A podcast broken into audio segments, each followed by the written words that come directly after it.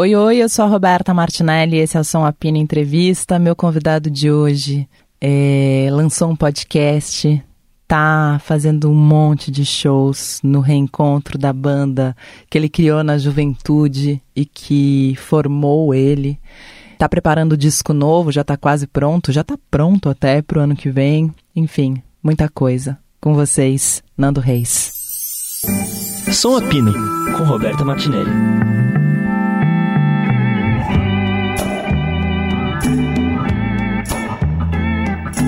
Valendo. Valendo, bora. Tá valendo. Imposta a voz. Agora começa o pigarro. Na hora que tá valendo, começa o pigarro. Não, continua igual, vai. Tá. Nando, eu te chamei aqui que eu falei, meu, primeiro a o reencontro foi muito bonito, né? Eu vi três shows. Uau, é verdade. Eu vi Rio, Salvador. Salvador, essa chuva de Salvador. Nossa, eu nunca tinha tomado tanta chuva na minha Eu vida. acho que ninguém, né? Uma chuva diluviana, né? Assim. É, E vocês também estão tomando chuva. a gente também. Porque o palco era abertão, né? A boca de cena e entrou muita água. Mas aquele show foi. Foi ca- catártico. totêmico. Foi. e você sabe que naquele show a, a Daniela Mercury tinha perguntado, ela que estava afim de ir, aí ela falou como é. Eu falei, não, tem um lugar lá que chama Family and É, Friends. family and friends. Uau. Não tinha em Salvador, né? Ah, não. Não. Aí eu falei pra ela, Uau. pode ir tranquila. Ela falou, mas e se chover? Eu falei, não, mas aí tem esse lugar. Ah, Aí quando começou a temporal, ela, é, ela é. abriu um guarda-chuva. Guarda-chuva. Falou, ainda bem que eu sou prevenida. ah, tá. Certo, é verdade. E daí você viu aqui em São Paulo. E vi aqui em São Paulo, no Allianz. Sim. Mas foi muito, muito intenso, né? Muito bonito, muito tudo. Sim, foi. Desde o primeiro encontro para fazer a foto no estúdio do Bob, a, a tudo. Daí encontros para decidir repertório e evidentemente mudou completamente, aliás, aumentou a intensidade dessa emoção na hora que a gente estreou. E ao longo da turnê mais ainda, porque daí também a gente foi readquirindo aquela ah, interação espacial do palco que não é uma coisa que se ensaie, né? Sim. Exatamente. Então foi, foi, foi muito louco, porque foi gradativo, assim, sabe? A cada dia uma camada. E na verdade é uma coisa engraçada, porque ao mesmo tempo que ela vai desenvolvendo, é como se ela estivesse voltando, sabe? Para um estágio que, an- anterior, antigo. Então é um movimento de várias camadas, de duas mãos e com muitas direções, né? Porque são eu e mais seis, né? E cada uma dessas. Tem, tem- então tem todas as relações. As diretas, as dos subgrupos, a do grupo, a com a plateia, e todas n- novas e intensas, né? Então, assim, era muito divertido. Era um show que passava. É, né? É, né? Era Vai porque a ser. gente vai continuar.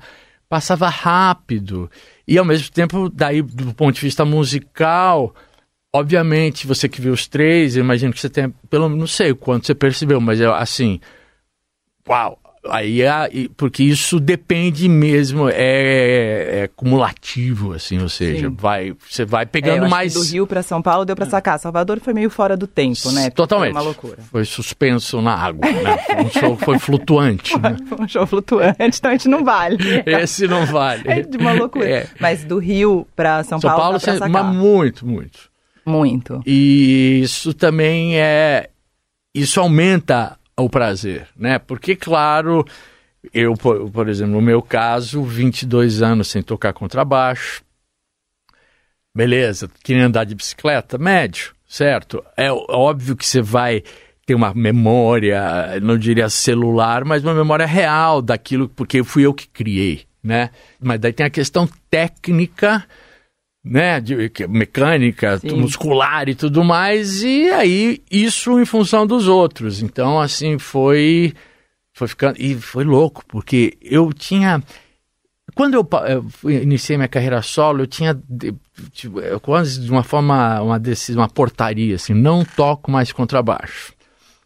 Por uma razão óbvia, porque eu, o meu trabalho solo todo baseado né, no, no- no violão, nas, Nas composições e canções. tudo mais.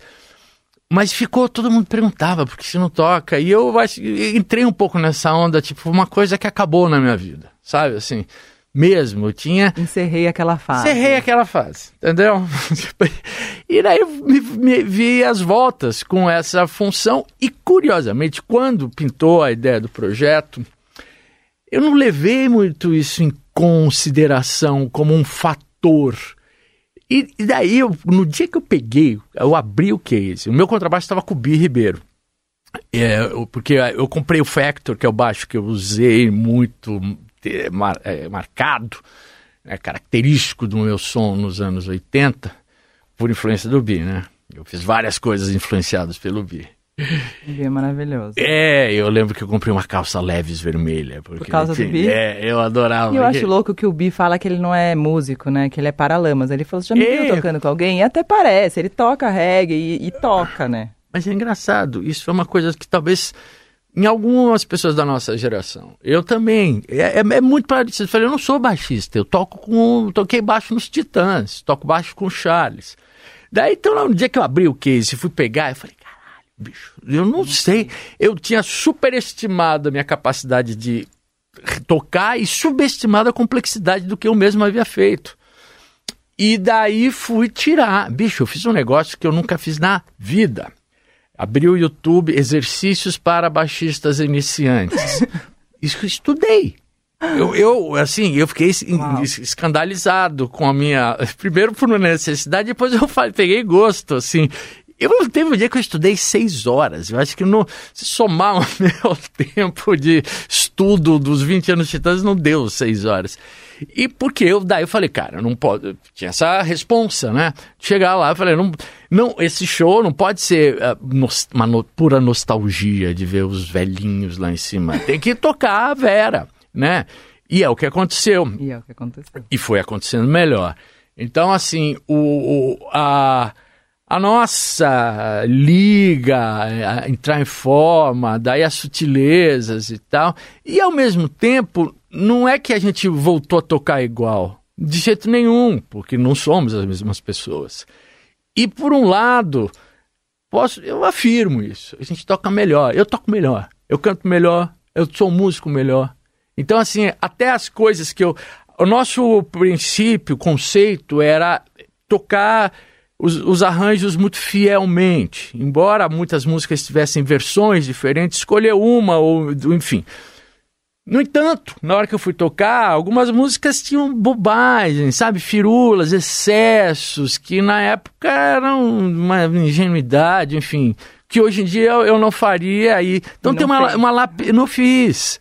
E foi muito gostoso. Eu me reapaixonei pelo contrabaixo. Você acha que agora essa fase voltou, assim, de repente, Do- pra sua, pra sua vida? O Não, baixo? eu Só não. toca o baixo no Titãs. Só toco baixo nos Titãs, A frase não muda. Eu, mas eu acho graça. Eu, te- eu tenho também um, um prazer em, em, em não só pensar isso, em agir dessa forma, sabe? Eu- a- os Titãs, a minha relação com a música que eu fiz e com os meus amigos, ele tem um caráter sagrado, sabe? Isso ficou evidente. Ah, porque, claro, que depois da minha saída, as rusgas, as querelas e tudo mais, as asperezas, e ficaram ali meio no ar. De verdade, embora ao longo com o passar do tempo e com. Porque tem, tem coisas que você só resolve. Não é nem tratando, é estando, sabe? Ao lado, convivendo.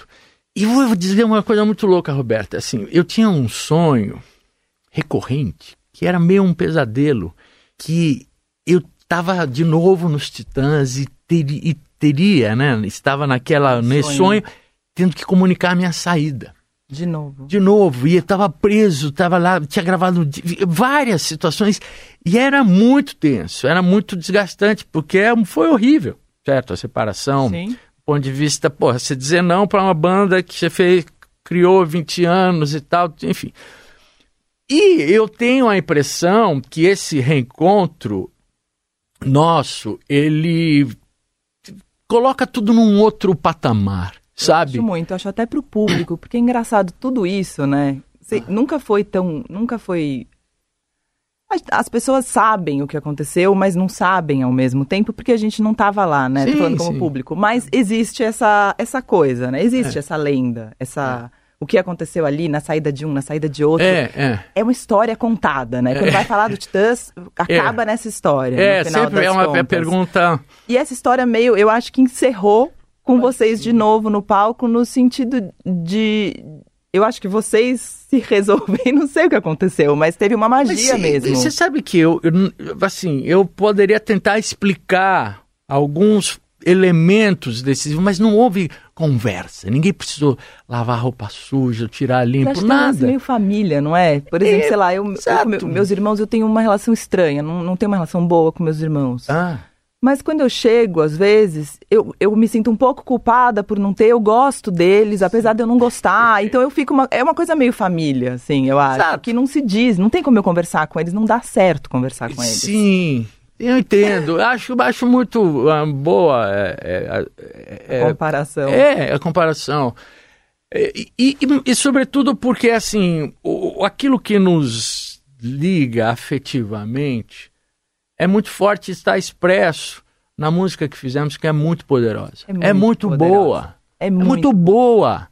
Eu posso falar isso porque, passados 30, quase 40 anos de algumas coisas, eu tenho distanciamento crítico e uma perspectiva histórica para afirmar isso. E eu posso dizer que, além de não é só do ponto de vista pessoal, como agora ter, ter testemunhado pela, pela própria reação da plateia É com as músicas. Então, assim, e é- não é assim um, um- um trabalho acadêmico, é um negócio que eu fiz junto com eles, eles, nós fizemos juntos, e no momento a gente era tava fazer aquilo como se estivesse fazendo, jogando futebol na escola, Sim. saca? Sim. Se- aquilo tá presente, uma, uma intimidade e uma criação, então assim, é óbvio que tudo que eu fiz, a partir, mesmo depois da saída dos Titãs, profissionalmente e obviamente pessoalmente, tá relacionado com aquilo. É consequência, é fruto daquilo. Então, assim, tá na minha gênese, na minha história, e eu fico muito feliz de estar nessa turnê com eles e não há nada daquilo que é a nossa alegria que tenha sido, que seja artificial. Ela é absolutamente espontânea, natural e misteriosa até. Embora agora facilmente explicado, porque de fato a gente se ama, a gente se dá bem, a gente gosta do que a gente faz e estamos gostando de nos dessa convivência de novo. Mas nenhum momento foi, ah, vamos fa- fazer. Não, tem, não existe. Você não e- ensaia uma não, coisa e dava dessa. pra ver, dava pra ver É. em todos os lugares, dava pra ver na- nos filhos, né? Os tem fi- esse capítulo. Esse capítulo que é uma coisa É, é esse é maravilhoso, gente. maravilhoso. Você sabe que eu descobri que eu sou prima da? Alice e do Max? Uau! Eu sou Martinelli e a mãe deles é é Martinelli. Martinelli. Nossa, E a claro! gente é. E aí a Alice falou Mas pra mim, primo- Roberta, eu- a minha mãe falou que acha que a gente é da mesma família. Você é do Nossa, eu prédio? tô começando a achar as parecidas com Aí a eu falei, tia, eu não? sou. Você é do aonde? Eu sou do edifício Martinelli e eles também.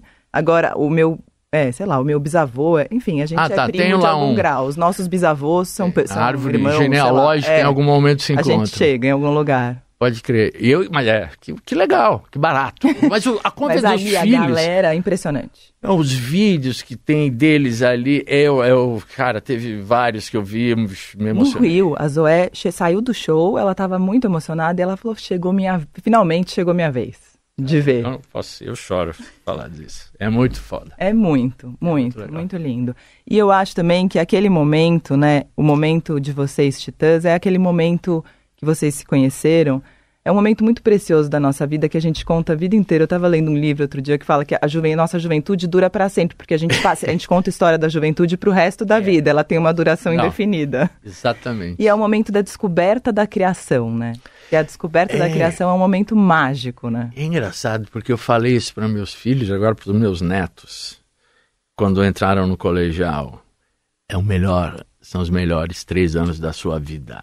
Aproveite, porque ali o colegial, que nem se chama mais colegial atualmente, É, tem algum nome. tem algum nome que a gente não consegue acompanhar. Os que a 15, os gente- 18, quando você está antes de fazer o vestibular. Porque o vestibular é, a- é o ponto final dessa, desse paraíso.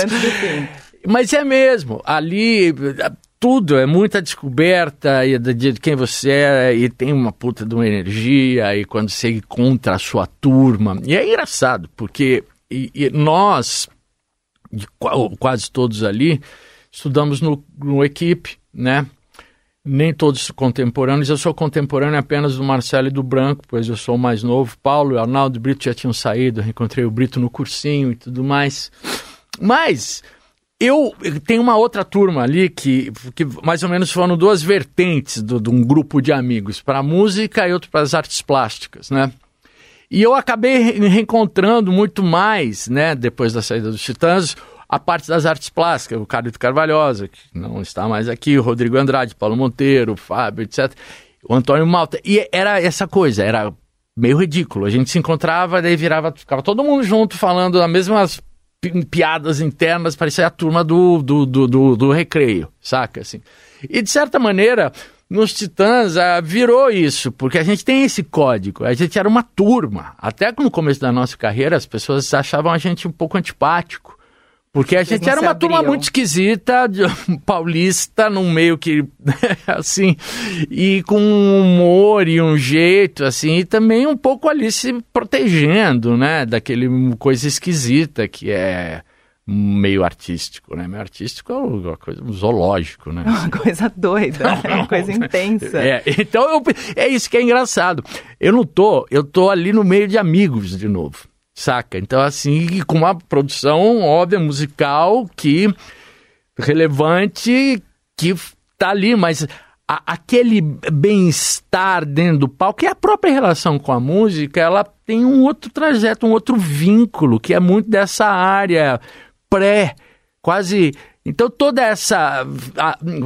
Digamos, intimidade, ela tem um, um, lado não só natural, quanto quase inconsciente, as coisas, os movimentos e tudo mais. Eu imagino.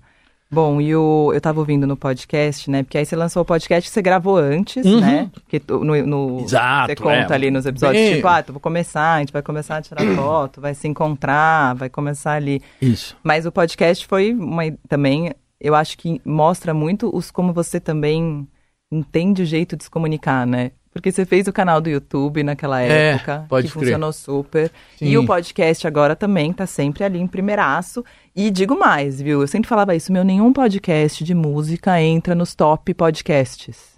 Ah, é? Só fica no de música. Porque ah. mesmo o mais escutado de música não chega lá. Aham. Mas você chegou. Eu só cheguei. você poderia chegar. Oh, olha só. É.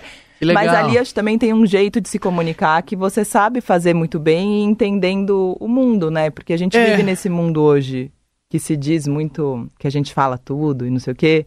Hum. Que não é muito verdade, mas não, é claro que é não. Né? Quase né? que o contrário. É, mas supostamente, supostamente, as pessoas mostram suas próprias vidas, né? As pessoas... Não, exatamente. Só que da, e, e, com essas todas essas ferramentas assim, é como se reconstruísse a sua vida e fizesse ela com filtros adequados é. para aquilo que é a expectativa. Sim. De certa maneira, isso acontece, sempre aconte aconteceu, é da natureza humana, mas evidentemente a, é isso que você está falando de, dessas, digamos, ferramentas, desses modos né, de comunicação, ou podcast, ou, ou YouTube, YouTube, etc., que são uh, produtos no qual eu, ah, de fato, uh, me, me empenhei em, em, explorar, em utilizar, e acho que só uh, consegui compreender o que eles significavam, mesmo até topar fazer, ou vir a fazer, quando eu pude ser, digamos, espontâneo, natural, entender aquilo. Porque usar uma, uma rede social apenas a serviço do, do, do, do, que ela se presta no trabalho, uh, ok. Mas você pode, se você fizer isso mal, pode ter um, ser um desserviço, pode agir exatamente no sentido Sim. contrário. Os anos que eu fiz o vídeo diariamente foram uma puta escola para poder fazer o podcast. Se você olhar, eu, eu me lembro, no primeiro momento, as pessoas, porque eu sempre, eu tenho 60 anos e é, para mim, até desde que eu me tornei independente, mesmo com a determinação de entender a era digital e usá-la como ferramenta para o meu trabalho, não é uma coisa tão simples assim para uma mente análoga como a minha. no, do ponto de, Não, de, não é verdade. mesmo. Eu já tenho, eu acho difícil algumas coisas. É, é engraçado, eu tava, por exemplo, uma pequena digressão. Hoje estávamos, estávamos almoçando juntos, daí comentar um negócio do Instagram que eu ma- mandei para no grupo da família que eu vi. Daí a Zé falou: pai, isso é uma montagem. Eu tinha achado um negócio incrível. Daí ela falou: parece aquele Jimi Hendrix tocando sanfona que você mandou anos atrás. Que eu, por ingenuidade, achei. Eu falei: verdade. cara, eu não sabia que o Jimi Hendrix tocava sanfona. Era uma puta de uma montagem que ela, obviamente, com esse olhar. Então, assim. É, é, tem uma, uma, uma coisa de saber que não me escapa, e porque também não sou um usuário, enfim, é um elemento. Voltando ao, ao YouTube, eu me lembro que tinha. Eu, o quê? O quê? Eu sempre trouxe pessoas para trabalhar, então tem um braço digital, vamos chamar ali do meu escritório, e em todas, já, já tenho na quarta geração de pessoas diferentes, todas jovens, né? Muito mais, com a maior intimidade da, daquela linguagem. Tudo é uma questão de linguagem. É uma linguagem. Eu sei fazer, faço música porque construí aquela linguagem. Sou um compositor. Entendeu? Eu sei, eu sei tocar violão, fazer música no violão. Me dá um computador e um programa, não faço porra nenhuma. Nunca tive interesse e não domino. Não- Então não serve como ferramenta, nem como ferramenta para mim. Mas eu me lembro que vinham falar assim, ah, o, o YouTube, você precisa ter constância, precisa... Eu falei, que não vou ter constância se eu não tiver interesse. Só vou ter interesse se eu souber o que, que significa. E para que eu saiba o que significa, eu preciso estar à vontade. Mas, obviamente, isso não é uma coisa que se decide ra- racionalmente. Daí, por insistência, eu fui fazendo. E daí fui pegando a manha de falar com uma câmera, saca? Assim. E eu tenho esse negócio, eu gosto. Por outro lado, tem toda a experiência de dar entrevistas. Que, de certa maneira, uma pessoa te puxa uma pergunta e Você vai indo. e você vai indo. E eu, eu tenho, para que isso nos torne uma atividade maçante da minha vida, eu tenho a disposição de me lançar a, a partir daquilo, pens- repensar ou falar de uma maneira diferente uma, sobre o mesmo assunto. E dar atenção àquilo que, é- como eu estou naquele momento, etc.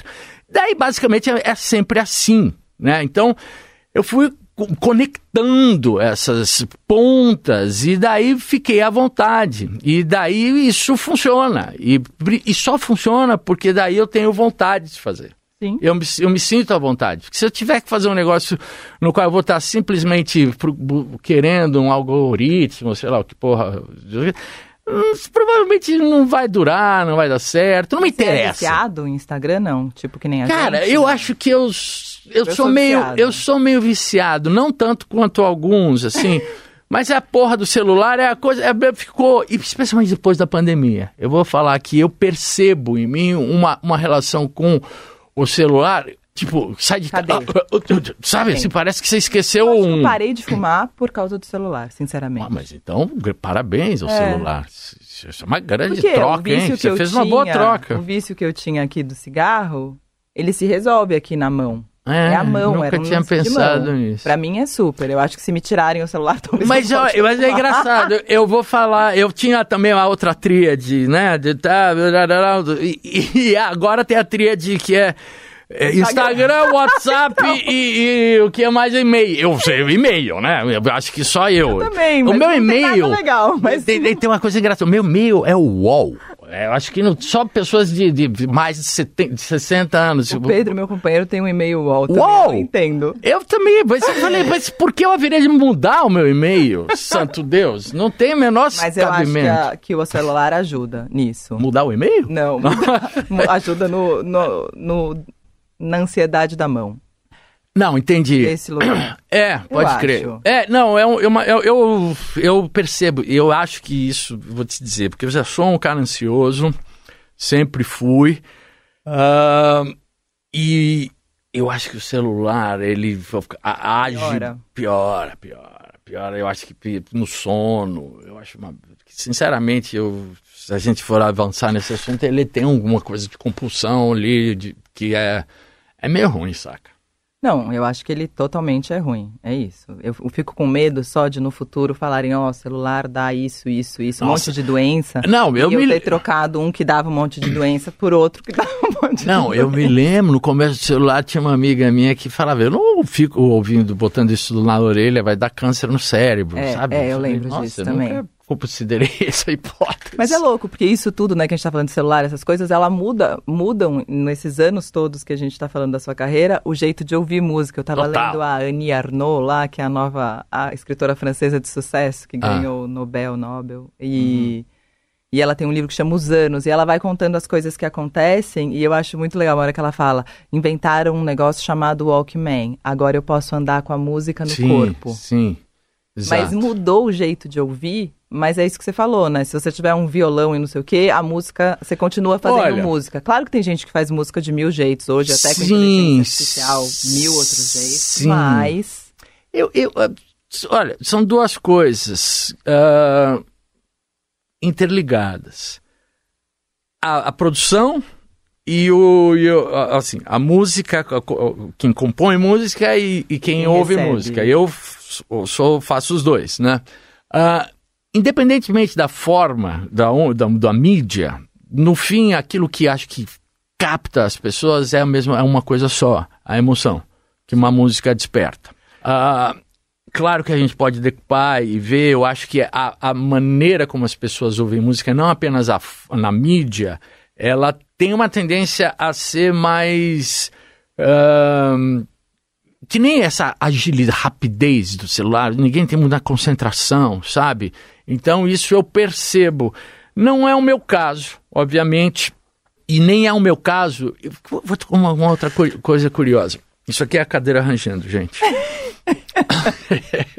eu, eu nunca entendi porque as pessoas, como as pessoas falavam, as pessoas ouvem música no, no YouTube. Eu falei, mas o YouTube, como assim? Por que alguém iria ouvir música no YouTube? Eu ainda não entendi, mas eu me vi no, nesse fim de semana, porque eu gosto muito de reggae. E há discos de reggae que não tem, não foram lançados nem em CD, e muito menos estão no streaming. E daí lá no YouTube tem. Algum maluco pôs e não sei como é que subiu. Então daí eu finalmente, depois de dois séculos, descobri a, por, a, a, minha maneira de ouvir música no YouTube, porque ali é uma coisa. E é óbvio, daí você tá ali num, num, lugar, no carro, viajando de carro, põe no fone de ouvido e tudo bem a qualidade, certo? Sim. Porque eu me lembro, Roberto, esse negócio de, de ouvir música em movimento, ah, nos anos 70, comecinho dos anos 70, a gente, a minha mãe trouxe, ou minha tia, eu tinha lá na, na família, ali, é em Ubatuba, um, um, gravador cassete portátil, que vinha num estojo de couro com uma alça. E, eu, e tinha com pilha. E daí tinha fone de ouvido. Então, antes de sair isso, eu me lembro de ouvir música. eu vi um dia minha prima indo com aquilo pra praia, eu achei tudo aquilo maravilhoso. Falei, nossa, a Lolo, que era linda, na praia, que estava linda, no fim de tarde, que era lindo, ouvindo uma música de um. De, de, tudo é maravilhoso. Então, assim, ah, claro, essa evolução da música em movimento, né? Essa evolução do, da, das mídias que possibilitam a gente Sim. andar, elas acompanham, é uma grande vantagem. Mas o que motiva é a mesma coisa. Mas hoje é mais difícil pescar as pessoas, acho que ah. devido à velocidade total, né? Acho que um hit, todos os hits que foram feitos antes, a gente, sei lá, só se a gente limpa, resetasse o mundo e lançasse de novo todos os hits, eu não sei se eles pegariam, não, né? Você está falando uma coisa, eu confesso, eu já pensei isso, falei, eu não sei se eu lançasse o Segundo Sol hoje em dia, ele teria a mesma... É uma pergunta um pouco uh, teórica, assim, retórica. É, mas é, é difícil hoje. Mas assim, e, é, embora você possa falar, não, ela ali tem um refrão forte e tudo mais, se encaixa, mas eu, eu chego a, a pensar né, nisso. Quando o segundo sol chegar para realinhar as órbitas dos planetas, derrubando com assombro exemplar que os astrônomos diriam se tratar de outro cometa No entanto, eu me protejo disso, porque a minha atividade, e ou pelo menos a forma como eu encaro a minha atividade de compositor, e o prazer que eu tenho em lançar discos, eu vou lançar, tô- vou lançar o meu próximo disco, um disco triplo. É triplo? Vai ser um álbum de vinil triplo, e que vai ter um bônus, que Você vai pode lançar ser... no segundo semestre mesmo ou só Não, vou te, por vem, causa né? da, Por causa dos da- Titãs. dos Titãs eu Eu adiei. achei. Mas o disco tá pronto. Boa ideia, achei. E, e são duas horas de música. São 24 canções, 22 inéditas. Então, assim, na contramão total. E pouco me interessa se vão. É claro que eu tenho um pensamento ah, profissional e, de alguma maneira, também estratégico, porque eu, eu, eu faço para me. Ah, por uma necessidade vital de expressão e tudo mais, mas é o meu, meu ganha-pão. Claro. Então, e eu tô acostumado, eu sei como é que funciona e eu quero ter um hit no rádio também. Então, não, não vou ser eh, mentir aqui que ah, tô um pouco me faz. fudendo. Não, eu quero que dê certo. No entanto, o fato das pessoas ouvirem músicas de dois minutos, que é curioso, eu estou lendo mais uma digressão, um, um livro uma biografia do Lee Perry, que é um, um produtor jamaicano maravilhoso. E daí é um livro incrível, um- calhamaço e pesquisa, e daí a música no começo da Jamaica, e hoje em dia, com exatamente com o celular, com a facilidade, especialmente o Discogs, que cai no YouTube, né? E tal. Daí você vai ler cada parágrafo, um compacto lançado em 1969 na Jamaica, você tem que parar e ouvir, é maravilhoso e tal. As músicas tinham dois minutos, menos de três. Tá? Então não é muito diferente Do também. é. Sim. Certo? E aí era por uma outra questão, não era pela concentração, que, que era pela possibilidade física do, do, do- do da mídia que você tinha para lançar aquilo, que era um compacto de 7 polegadas. Voltando ao meu disco, eu não tô nem aí, saca? Se vão ouvir ou não. Eu quero, e não, não é nem porque eu quero ir na contramão, é porque eu gosto e porque eu faço isso moldado numa fu- numa fundação de um pensamento que é a minha formação. E além do que, eu também sou vaidoso.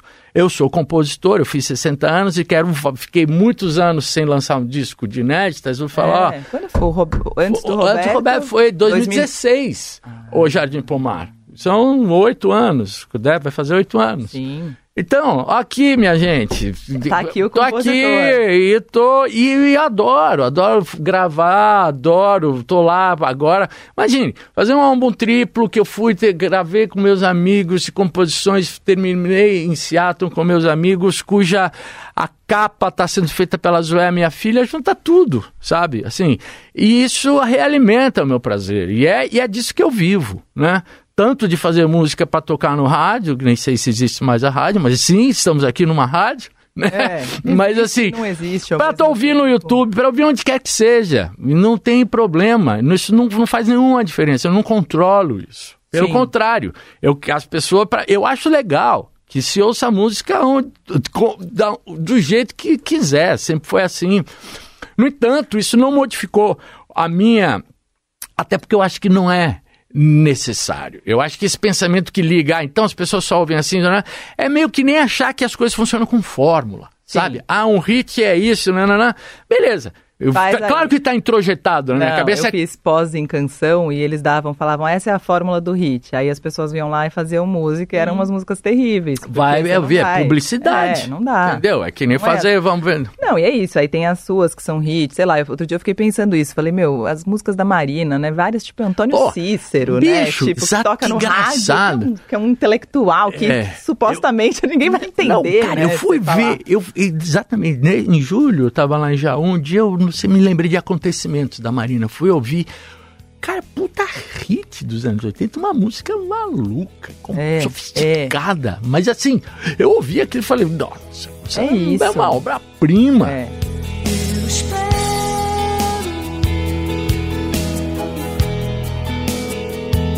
um acontecimentos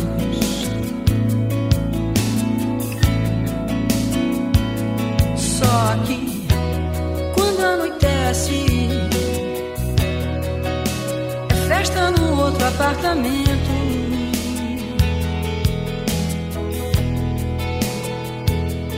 Todo amor. É isso. E é, é, disso, é isso que eu tô atrás. É. E- Você fala e- disso no podcast, né? Numa época que você fica até. Você fala na época dos Titãs, que numa época você fala a gente preferiu o sucesso. Ah, sim, é daí. Falando nisso, né? Sim, que, sim. Que às vezes você achava que estava deixando de lado as coisas artísticas. E você sabe que eu fico brincando, mas aqui no programa virou uma tese de doutorado quase durante a pandemia, as pessoas falando sobre sucesso, porque existe uma nova geração, tipo Marina Senna, Duda Beat, que elas chegam aqui e falam, meu, a Duda Beat, eu encontrei ela, tipo, como namorada do guitarrista de um cara que foi no meu programa. E ela falou, meu nome é Eduarda, eu vou lançar Ah. um disco e vou fazer um baita sucesso.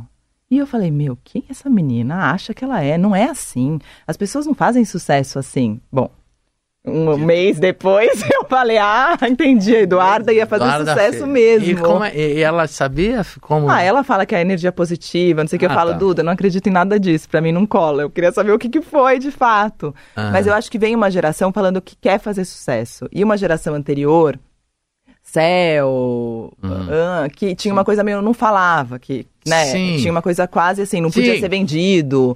Você não podia se vender, você tinha que estar não sei quê, Sim, lá. sim, sim. Então eu acho que esses movimentos de geração, né?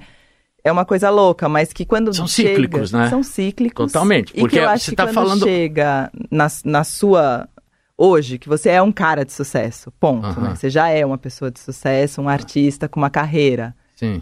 Sou- Essa questão fica num lugar mais tranquilo, de fato. Assim, ela não quase não existe mais, sabe? Engraçado. Ou. Qua- mais ou menos. Assim, embora também, é claro que existe uma posição muito mais consolidada que tem uma, uma- dá uma tranquilidade, porque o fato é que, independentemente se eu vier fazer um hit ou não, é muito provável que eu consiga continuar o resto da minha vida trabalhando profissionalmente, fazendo shows com as músicas conhecidas que tenho. Sim. Porque elas. Enfim. Ah, mas eu, eu acompanho isso, por exemplo, o meu filho, Sebastião, está lançando a sua, a primeira sua banda, Colomi, a sua segunda banda, né? E agora a música dele está foi super bem, post ontem. chegou ontem e tal, e ele tava e eu vejo a angústia dele e eu compreendo e eu sofro, porque se eu mesmo sofro com o meu, porque tudo bem, eu tenho o segundo sol, posso tocar e All Star até os meus 104 anos, que é quando eu vou morrer. No entanto, tem um lado que é chato. Eu quero que outras músicas façam sucesso, quero renovar, quero ter novos sucessos e tudo mais. E é claro que eu faço um disco com essa expectativa. Mas eu não faço um disco. Até porque isso, diferentemente da Duda, eu não sei o que de fato ela descobriu a fonte da juventude, porque é, eu não conheço, não há, é misteriosíssimo o que faz as pessoas terem ou não. Ah, Se você for analisar, é claro que uma música com um refrão forte, potencialmente, é, é muito mais provável, né? Sim, mas tem lá os casos que vão sempre quebrar isso. Legião Urbana é sempre, para mim, o caso que é citado. Mas se eu olhar na minha própria história, tem músicas que têm um, um- um grau, uma, uma, uma estrutura poética complexa. Eu lembro que eu, quando eu lancei Relicário, um, um amigo me falou: "Mas o que você quer dizer com isso? É uma índia com colar. A tarde linda que não quer se pôr. Dançam as ilhas sobre o mar. Sua cartilha tem o ar de que cor? O que está acontecendo? O mundo está ao contrário e ninguém reparou. O que está acontecendo? Eu estava em paz quando você chegou. Tá claríssimo, é só você ouvir a música, entendeu? E não é tão claro assim. Tem músicas. Por outro lado, um dia também eu me lembro bem de uma, dando uma entrevista para um jornalista, jornalistão, e ele fala assim: como é que você, um, um compositor que escreveu coisas como Relicário, faz um refrão tão fútil como o amor é o calor que aquece a alma? Eu falei, é burro, cara. Entendeu? Porque é, é, tem essa. Uau. essa visão estereotipada, sabe? Assim. Que também volta daí a, a questão que você colocou, cíclica. Ah, não vou me vender ao mercado, essas bolhas, essas coisas. Eu vivi isso. Quando nós, da geração 80, aqui em São Paulo, nascemos, tinha um movimento de vanguarda, a vanguarda paulista, que olhava com desdém pra gente. Porque assim, ah, vocês são vendidos, foram para grande, a major, imperialista, e nós estamos aqui no selo Lira Paulistana fazendo a música de guerrilha. Pau no cu, entendeu? Bobagem. Hoje eu penso não tenho nenhum problema. Mas na época eu achava aquilo tudo uma tolice, certo? Porque no fundo das contas, pergunta: você não quer que as pessoas ouçam a sua Todo música?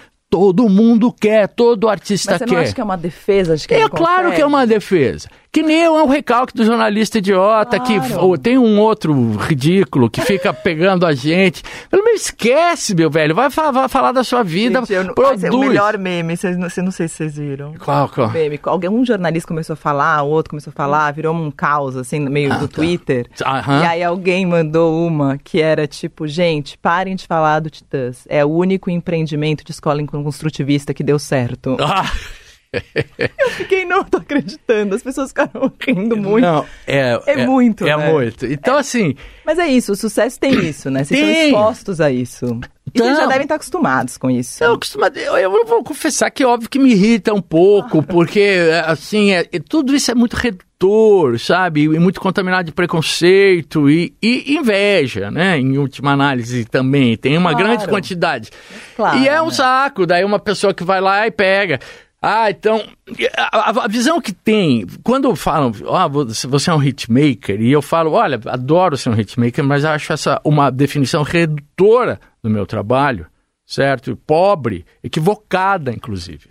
Porque eu, se eu for olhar, eu fiz do- do- 400, 500 músicas, compus 400, 500 músicas, 40 ou menos, 20 d- fizeram sucesso. E quer dizer que elas são as únicas que prestam? Claro que não. Há músicas lindíssimas, belíssimas que eu fiz e que me dão grande realização, na- nas quais provavelmente se eu for apontar como aquilo que eu julgo que é definidor do meu trabalho como compositor, muitas dessas estarão presentes. E me dão, assim, então assim, é uma, é uma idiotice achar que o meu trabalho é isso. Eu adoro fazer isso, é graças aos hits que eu tenho que eu vivo, que eu criei cinco filhos, não ao custo de qualquer outra porra de, de patrocínio, entendeu? É isso, criação da minha cabeça, eu trabalho, sou trabalhador intelectual e braçal também, porque passo a semana entrando, pegando ônibus, avião para tocar, entendeu? E é fruto da, de uma produção. Mas assim, ela não, ela, então essa, e além do que, essa coisa, muitas vezes, ah, o cara que faz hitmaker, cantor romântico, é, é colocado com um certo desdém, como se isso fosse uma coisa que não tivesse sofisticação. E também, pelo amor de Deus, vai catar coquinho, saca? Não, eu acho que é o nome disso aí, é, é isso. Eu acho que, que existiu uma época em que as pessoas, e acho que os jornalistas, intelectuais, podiam falar isso, mas é que é um absurdo, é uma coisa muito elitizada achar que quanto mais gente escutar qualquer música, desculpa, é melhor do que tudo, e todo mundo quer isso. Todo mundo quer todo isso. Mundo, todo mundo. E todo mundo quer isso. Então, assim, vamos lá. Sabe o que eu lembrei, Nando? Eu lembrei do dia que eu te conheci. Eu acho que você não vai lembrar. Você foi na Cultura AM É, um, em 2012. Sim, eu vi recentemente. Eu acho que eu tava de sandália. Não, você tava de sandália. Mas uma- você tava lançando Sei, eu acho, é, um- né? uma birca, meu pé branco na foto. Eu fiquei, Não. mas... Não, mas é que a um- história foi um maravilhosa, gesso, porque você tava lançando disco, você ainda não conhecia, você não sabia tanto as músicas ainda, então a gente já tava Ah, com a é, estante. exato, tava com uma pastinha. Uma, Aí, uma quando você estante. foi tocar, você Caiu. chutou, a- acho que É. a estante caiu. É. Aí eu fui levantar pra arrumar a estante, só que eu tava plugada com o microfone e eu tava começando a fazer E também, eu daí não a sabia. gente se- Eu levantei e estourou o microfone o meu, pra eu tentar Uau. ir pegar a sua Só- estante. Aí ah. você foi pegar, bom, aí você se desplu... Enfim, foi uma... Foi, foi um... Foi uma videocacetada, mas eu, aquele momento, eu- você começou a rir muito aquele momento. Eu- acho que olha você relaxou e pensou, ah, ela é completamente louca, não sabe o que tá fazendo também. Acho que eu vou gostar dela. Acho que tá Não, eu me lembro bem. Eu vi a foto recentemente. bem. Boa, aquela foto é, tentando é. arrumar alguma Não, coisa pode atrás crer. de você. Sim, sim, me lembro. Era do- sei, então é, é sei? Não, 2012. É, Ah, pode 2012. crer. 2012. Eu comecei a fazer em 2011. É, era Ah. bem comecinho. Bom, Nando, acho que é isso. Tem então um disco ano que vem. Tem disco ano que vem. Tem ainda muito Titãs agora até o fim Tem do Titãs ano. até o final do ano. Tem Titãs na gringa também, né? Tem Titãs, fora, a gente faz. eh, Lisboa, Nova é, York. Miami, Nova York, Lisboa. Meu, e, e outra coisa que vocês fizeram que foi muito maravilhoso foi esse patamar de shows, né? Que é uma coisa que tem que ser dita. Porque existia muito isso aqui, ah, tem show de não sei quem, ah, É. mas não, eu só vou em show gringo, eu só vou não sei o que lá. E vocês fizeram, venderam ingresso como show gringo, fizeram tipo com aquela estrutura, com telão, com aquela coisa toda, que foi maravilhoso, né? Com o show gringo feito por brazucas É talentosíssimos. Não só a gente, todo mundo que trabalhou nessa equipe, equipe. né? Super equipe. Então, é isso. Multinacional gigantesca. É, é aquela, aquela mãe, a gente pega o que o, dos outros e transforma no nosso e Que é melhor, muito mais chifroso contas. ainda. Obrigada. Alô, Roberto.